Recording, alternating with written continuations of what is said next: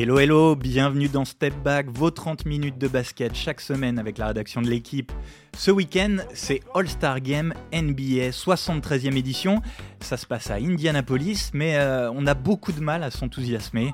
Bah, il faut dire que ça fait plusieurs années maintenant que le match des étoiles a perdu toute saveur, avec un format euh, difficilement lisible et une opposition qui est souvent toute mollassonne. Alors pour sauver l'événement, est-ce qu'il faut tout changer? Faut-il instaurer un match opposant les meilleurs Américains aux meilleurs étrangers? C'est le débat qui va nous occuper aujourd'hui avec deux All-Stars au micro, Samy Sadik. Salut Samy. Merci Gaëtan, bonjour à tous. Et Maxime Aubin, notre correspondant à San Antonio, Texas. Salut Maxime. Salut Gaëtan, salut tout le monde. Allez, tout le monde est prêt, début du game. Alors Samy, dimanche dans la nuit, est-ce que tu vas te lever pour. Euh, est-ce que tu vas mettre le réveil? Est-ce que tu es prêt à sacrifier ta nuit pour voir le All-Star Game NBA J'ai des gros doutes parce que le format n'a pas changé. C'est-à-dire que l'an passé, on a vu le pire match de basket jamais disputé. C'est pas moi qui le dis, c'est Michael Malone, le coach de Denver, qui était bah, sur un des deux bancs et qui a vu ce, match remporté 184 à 175 par la team Giannis Antetokounmpo. Et euh, en fait, voilà, tu l'as dit, c'est, ça devient, ça perd en saveur. On voit des paniers, on voit euh, pas de défense, pas vraiment d'intérêt, des, des stars en, en, train de faire un petit échauffement finalement, qui veulent à tout prix pas se blesser. Et finalement, en fait, il y a plus ce suspense qu'on pouvait avoir euh, dans les derniers quarts-temps où là, ça joue un petit peu sérieux et on voit un truc qui se rapproche d'un match de basket. Donc euh, ouais, là c'est de plus en plus difficile de se dire je vais me lever et, et, et j'aurai une raison de me lever outre que bah, voir les meilleurs joueurs de NBA ensemble sur un parquet, j'aurais une raison basket de me lever. Maxime, pourtant, la NBA a tenté un peu ces dernières années de relancer l'intérêt du, All-Star Game. Il y a eu des changements de formule, on a essayé des trucs. Exactement, bah oui, ils ont changé en 2018 le format. Avant, c'était le classique que tout le monde connaît, conférence Est, conférence Ouest. Et ça avait du sens à l'époque. Il y avait des vraies rivalités de chaque côté, avec des grands joueurs de chaque côté. Et ouais, ils ont changé en 2018. Donc, ils ont testé pendant, pendant cinq ans ce format un peu différent avec des, capitaines d'équipe, en fait. Pour prendre l'exemple de l'année dernière, c'était la team Yannis Antetokounmpo contre la team LeBron James. C'était les deux qui avaient récolté le plus de votes de fans, en fait, qui avaient le droit de construire leur équipe avec un système de draft. Donc, c'est ces meilleurs joueurs-là qui, qui, construisaient un petit peu leur équipe. Donc, ça, c'était assez marrant, assez rigolo. C'était marrant au début, pendant... ça, a donné, ça a donné des petits, des petits moments sympas au moment de la sélection des joueurs. Exactement. Exactement. Il y a un exemple très concret, par exemple, en 2022, là, quand, euh, donc là, cette année-là, c'est euh, Kevin Durant qui est le capitaine d'équipe avec, euh, avec LeBron James. Et euh, donc, chacun sélectionne ses joueurs et à la fin, on tombe sur James Harden. C'est le dernier à sélectionner. Euh, pour la petite histoire, Arden vient de quitter Brooklyn, donc vient de quitter KD euh, de la pire des manières. Donc KD ne veut pas sélectionner Arden. LeBron James et, et de rire à côté. Enfin, ça donnait quand même des, moments assez drôles. Mais euh, sur le format du match, c'est là que je veux en revenir en fait. C'est que le format du match, en fait, il était assez illisible en fait. Donc là, pendant cinq ans, ce qu'on a eu, c'est qu'on a eu un format, ce qu'on appelle un format elam ending, c'est-à-dire que le match était découpé en plusieurs morceaux. Trois premiers cartons indépendants de 12 minutes c'est-à-dire que chaque équipe calculait leurs points au bout du premier carton, qui avait gagné le premier, qui avait gagné le deuxième. Selon le fait qu'ils gagnaient ces cartons-là, ils avaient le droit à une somme d'argent à redistribuer une, association. Et au bout du quatrième carton, c'est là que ça devenait hyper compliqué, le Elam Ending, c'était quoi? C'est que d'un coup, on cumulait les scores des trois premiers cartons. Et là, plus de chronomètre dans le quatrième carton. Le but, c'était d'atteindre un score cible. Donc, pour prendre l'exemple de l'année dernière, on arrive au début du quatrième carton. La team Yanis a 158 points, la team Libron 141. Là, on décide d'ajouter 24 points au 158 de Yanis. Donc, on tombe sur 182. Pourquoi 24 points? Parce que c'était un hommage à Kobe Bryant, le numéro de Kobe Bryant. Et donc, le but du match, finalement, à la fin, c'était d'atteindre ces fameux 182 points. La première équipe qui atteint ces points-là. Tout ça pour vous dire que voilà, sacrée usine à gaz, compliqué à comprendre, je pense, pour le spectateur. Et je pense que ça, ça fait aussi que voilà, le spectateur s'est un peu délaissé de, de, ce match-là. Et, pour terminer un peu le diagnostic du, patient All-Star Game qui est un peu malade, en fait, les audiences aussi sont en chute libre. On n'est pas les seuls, entre guillemets, à, ressentir ce manque d'intérêt pour le All-Star Game. Il y avait près de 11 millions de téléspectateurs en 2003. Alors, c'était le dernier de Michael Jordan, donc c'était un événement en plus du All-Star Game classique. Et en fait, on est passé de 11 millions à 4,6 millions l'an passé. Donc c'est la pire audience jamais enregistrée pour un All-Star Game. Et euh, c'est aussi ça peut-être qui, pousse aujourd'hui à se demander bah, qu'est-ce qu'on peut faire pour le relancer et qui pousse aussi la NBA à se poser la question. Oui, parce que ce qu'on n'a pas dit, c'est qu'il y a eu ces formules un peu euh, alambiquées ces dernières années, euh, mais là, cette année, on revient au format Est versus Ouest. C'est-à-dire que la NBA revient à son point de départ, tâtonne encore pour chercher la, bonne formule pour relancer ce All-Star Game. Et on en vient à notre question, est-ce que la formule qui permettrait de ressusciter le All-Star Game, son âme et, l'envie qu'on a de se lever en pleine nuit pour le regarder, c'est pas d'opposer les meilleurs Américains aux meilleurs étrangers? Euh, Samy, c'est une idée dont on parle depuis longtemps, nous, en Europe, parce qu'on a envie d'envoyer les meilleurs Européens, les meilleurs Français. Bah, c'est une idée dont on parle de plus en plus parce que d'un point de vue sportif, ça a de plus en plus de sens. Les, les cinq derniers trophées de MVP sont allés à des joueurs qui ne sont pas nés aux États-Unis. On a eu un numéro 1 de draft en juin, Victor Wembanyama, qui n'est pas né aux États-Unis, qui n'a pas fait sa formation aux États-Unis. Et on a de plus en plus de joueurs étrangers dans les, dans les effectifs. Au coup d'envoi de la saison, alors euh, ils étaient 125. La NBA ajoute par exemple un Kyrie Irving qui est né en Australie. Mais il y a plus d'une centaine de joueurs étrangers dans les rosters. Chaque équipe a un joueur étranger. Et euh, surtout, moi, c'est la stat qui m'a vraiment marqué 15 joueurs internationaux au départ de la saison ont déjà été All-Star. Donc on a la quantité, la qualité, on a tous les ingrédients réunis pour avoir une affiche qui ne serait pas trop déséquilibrée. Si on avait proposé cette idée-là il y a 20 ans, ça aurait été très compliqué. En 2003, par exemple, je ne pense pas qu'il y avait la densité de joueurs étrangers pour sereinement proposer cette idée de on prend les 12 meilleurs américains, on prend les 12 meilleurs joueurs internationaux. Donc cette idée, elle est de plus en plus intéressante en fait au fur et à mesure qu'on a cette infusion de talent dans, dans la ligue de talent international.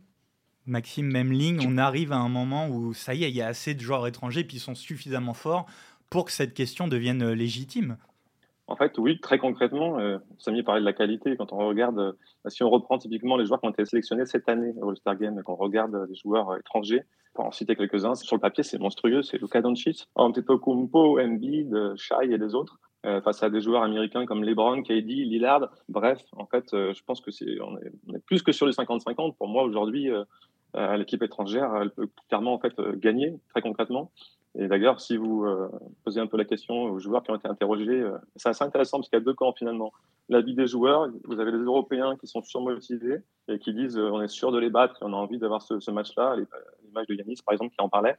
Et les joueurs américains qui sont un peu plus silencieux, j'en ai pas vu beaucoup parler de ce match-là. Donc ouais, c'est clairement au niveau qualité pure et dure et au niveau de ce que la Ligue est devenue aujourd'hui, ce match il fait, il fait carrément sens. Ouais. Alors il y a du sens en termes euh, voilà, de représentativité de niveau des étrangers. Il y a aussi un sens, la Maxime, comme on y touche un peu du doigt, c'est l'enjeu parce que voilà, les Européens, ils ont envie. Là, il y a ce petit côté défi, on y va, on va battre les Américains euh, à leur propre sport. Exactement. Bah, L'an passé, la NBA avait, fait un, publié un long article un peu pour explorer ce format euh, étranger américain. Et déjà, c'est un signe que le site de la NBA publie un long article comme ça avec des, citations de plein de joueurs qui parlent de, voilà, de, de, l'émergence de cette idée et de ce que ça veut dire. Et effectivement, un joueur comme Giannis Antetokounmpo lui proposait de faire génération contre génération, donc d'enlever entre guillemets, euh, enfin de faire voilà, les, joueurs de 22-28 ans euh, étrangers internationaux, et il disait bah oui, on, est, on va les battre en fait.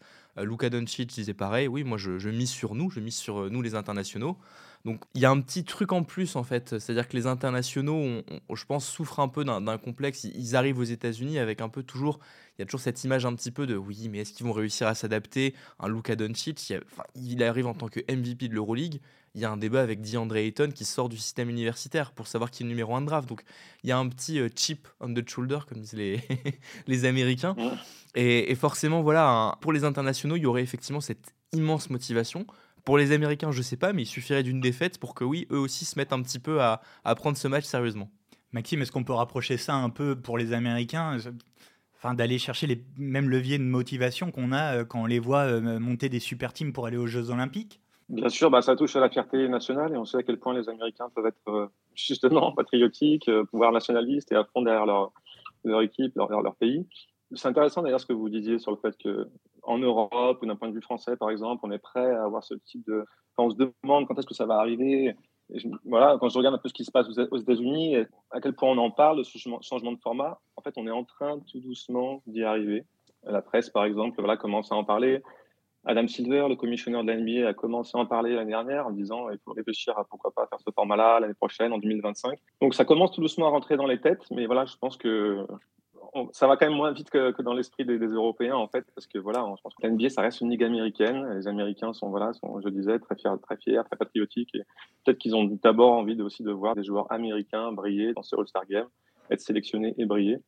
Donc, je pense que voilà, je pense que ça va arriver en fait aux États-Unis, clairement, peut-être l'année prochaine d'ailleurs, mais ça prend juste un peu plus de temps qu'on qu'on aimerait. Et, puis on a vu l'été dernier le, fameux débat autour de champion du monde quand Noah Lyles, donc la, star de l'athlétisme mondial, disait mais moi je suis champion du monde du 100 mètres. L'équipe qui gagne le titre NBA, elle est championne du monde de rien du tout. Oui, parce que les champions NBA se revendiquent encore le titre euh, World Champion. La bannière c'est World Champion et on, tout ce débat et en fait pour moi c'était vraiment intéressant parce qu'on a vu vraiment beaucoup de joueurs NBA qui disaient mais Noah Lyles tu n'y connais rien. Euh, l'équipe qui gagne le titre NBA c'est le, champion du monde et comme elle est en majorité composée d'Américains, bah c'est nous les champions du monde. Donc ça a fait ressortir un petit côté fierté, pour moi qui m'a rassuré en fait un peu sur euh, bah, le, potentiel que pourrait avoir l'affiche Monde États-Unis, en fait, que les Américains, eux aussi, ça commence à un peu les, entre guillemets, les saouler d'entendre ce discours. Euh, euh, oui, non, mais vous venez, enfin, vous, vous n'êtes pas champion du monde. Il n'y a pas que la NBA. On juge vraiment le champion du monde sur le tournoi international. Et euh, même si la moitié d'entre vous, euh, la moitié de vos superstars ont piscine ou ne veulent pas jouer, eh ben, c'est quand même le champion du monde. L'Allemagne est championne du monde, pas les Denver Nuggets. Et ça, j'ai l'impression que ce débat, ça a un petit peu énervé des stars comme euh, Kevin Durant, je crois, qui, était, qui avait répondu à Noah Lyles, Damien Lillard, Lillard si ma mémoire est bonne. Donc je pense qu'il y a vraiment un petit truc qui est en train de se créer ces dernières années qui, qui fait de cette affiche une affiche vraiment alléchante. Et Maxime, on aurait un match où les, les joueurs s'engageraient le jour à fond? Tu penses que là, ça serait suffisant pour qu'on arrête d'avoir ces matchs où on se regarde, on envoie des petits alley tout tranquille, sans aucune défense? Il n'y a aucun doute là-dessus. Euh, moi, ça, en tout cas, personnellement, ça m'excite vachement de voir un match comme ça je pense qu'en fait, il y aura un choc des styles qui sera hyper intéressant aussi. Sans rentrer dans les clichés, mais euh, voilà, l'athlétisme, la qualité offensive américaine qui rencontre euh, la taille, le jeu intérieur euh, supérieur des Européens, les fondamentaux, les défenses de fer.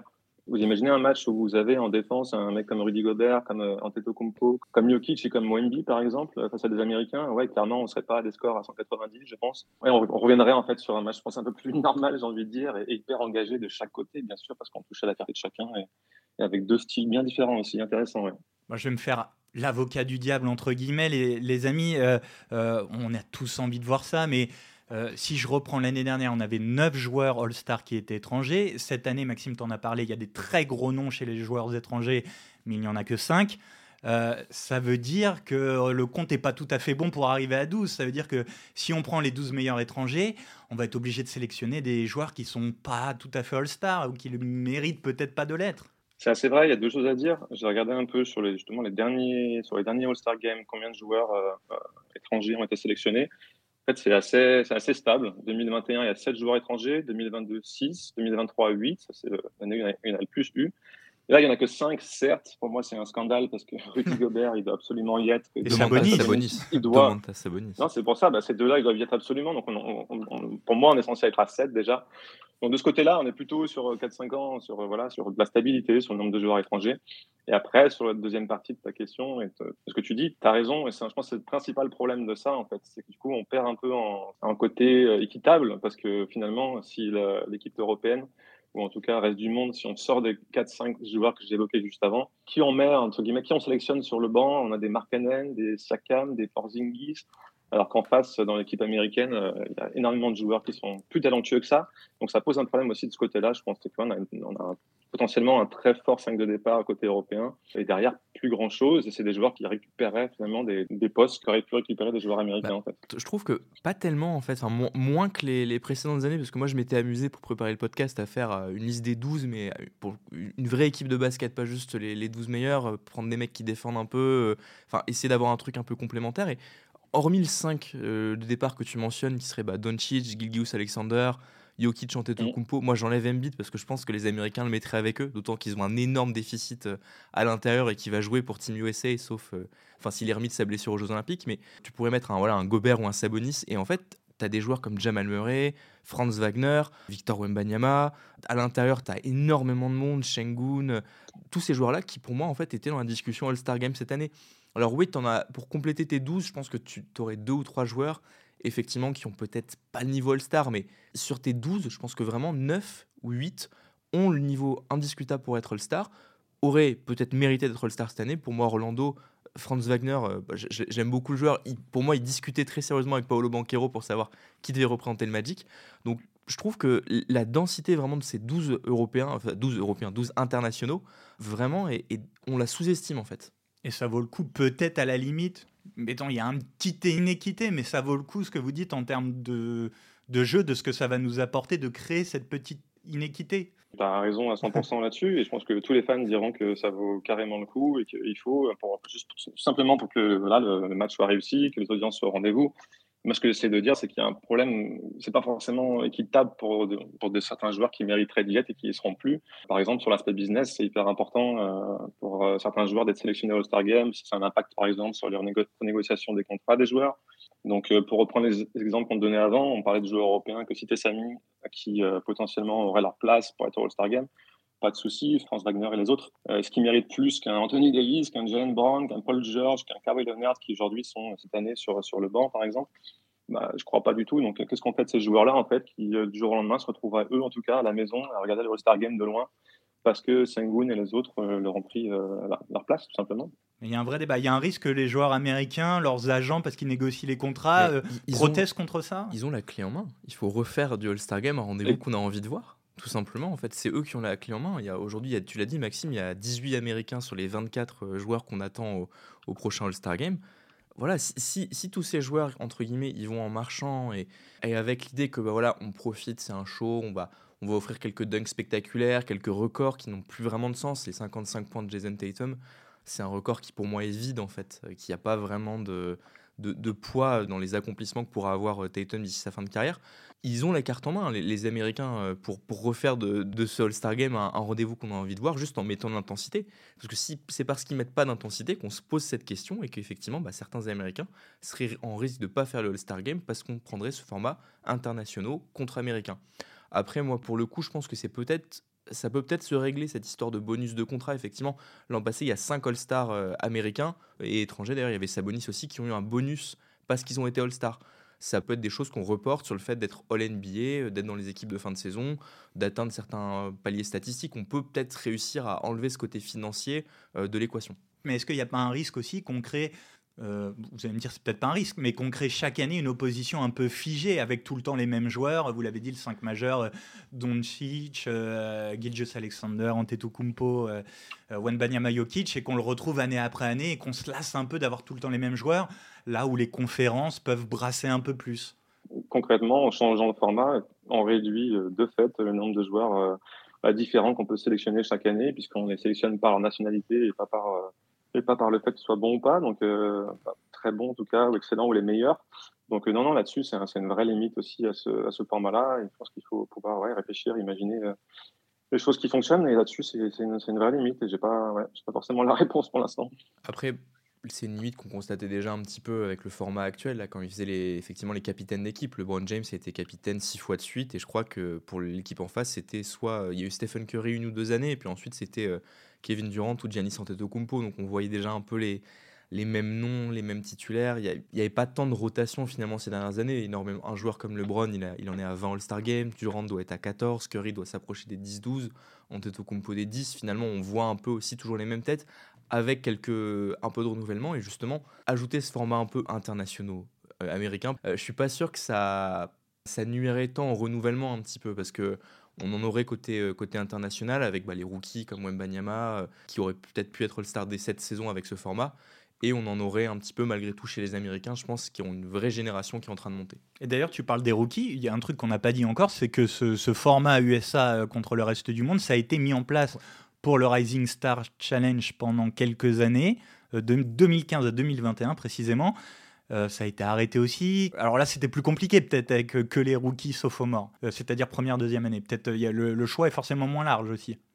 Bah, le match des rookies, c'est toujours un petit peu, un, petit peu compliqué de juger parce que c'est l'ouverture de, programme. Enfin, il y, a le match des célébrités aussi, mais c'est l'ouverture de programme le, vendredi. c'est des joueurs qui sont pas encore polis finalement parce qu'énormément de un, Giannis Antetokounmpo, finalement, quand il fait le match des rookies, bah, il a des années-lumière d'être le joueur qu'il est 3-4 euh, ans plus tard quand il est MVP. Donc c'est peut-être pas le bon... Euh, le, le, c'était peut-être pas le bon test finalement pour juger de la pertinence du format. Effectivement, en plus, on est tombé sur des années où il y a eu peut-être un petit creux aussi, je crois, dans les années 2019, 20, 21, dans les Européens qui arrivaient. Euh, là, par exemple, ces deux dernières années, je trouve qu'il y en a pas mal qui sont en train d'arriver. On a vu bah, Wembanyama, Koulibaly ces dernières saisons, enfin la draft 2023. Je pense qu'il a été arrêté parce qu'on tombait sur ces années de creux un petit peu, où ça devenait compliqué de le maintenir. Mais là, en enlevant le, en enlevant le fait que c'est rookie ou sophomore, donc première ou deuxième année, si on le fait sur un vrai All-Star Game, il n'y aura pas trop ce souci. de, on, est moins dépendant en fait de, de la qualité internationale des cuvées de draft. On a dit que ça avait été testé un peu sur ce match rookie contre deuxième année. c'est aussi le format du All-Star Game français, et ce depuis longtemps.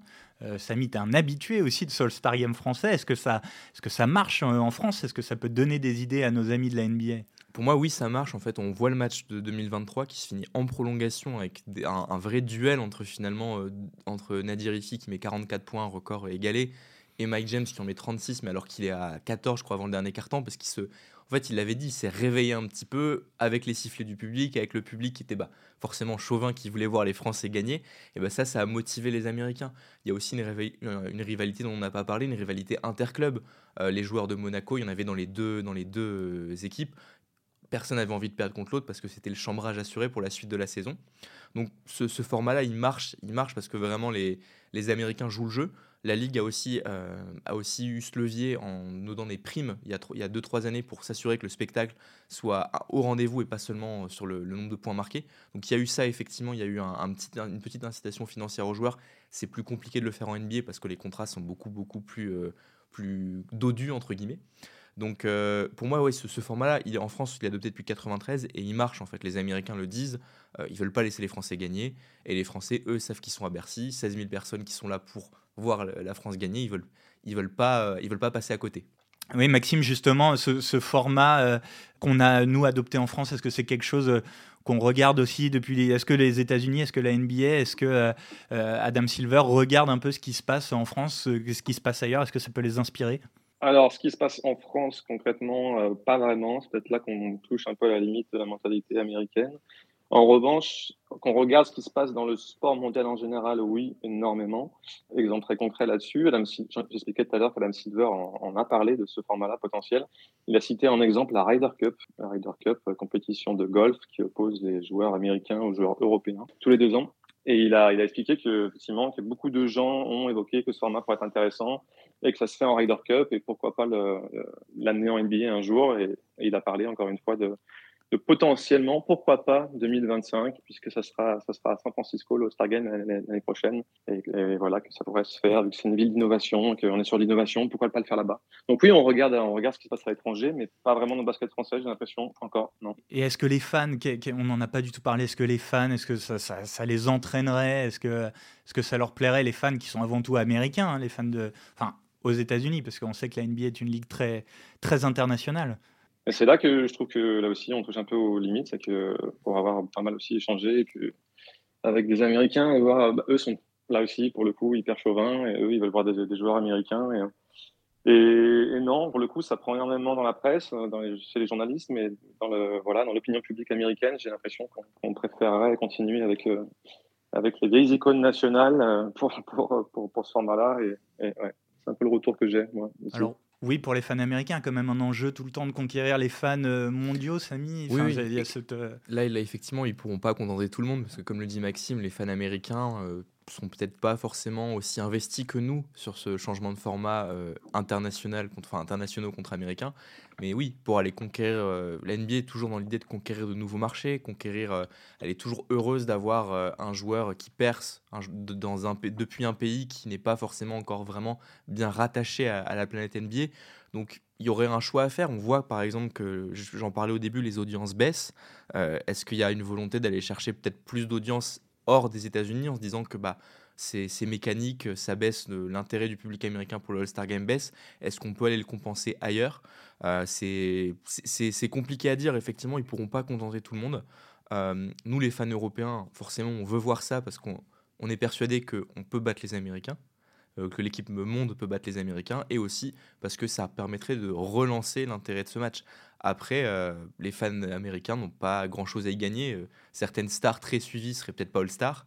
Donc euh, oui, la NBA là-dessus doit faire un choix. Ce qui est sûr, c'est que moi je pense qu'on finira par, y arriver en fait. Alors je ne sais pas si c'est 2025 ou si c'est encore un petit peu tôt. Moi je pense que personnellement, après tout ce qu'on s'est dit, et puis en regardant un petit peu les limites pour l'instant en fait aussi du format, c'est que on va y venir d'ici voilà d'ici 2, 3, 4 ans.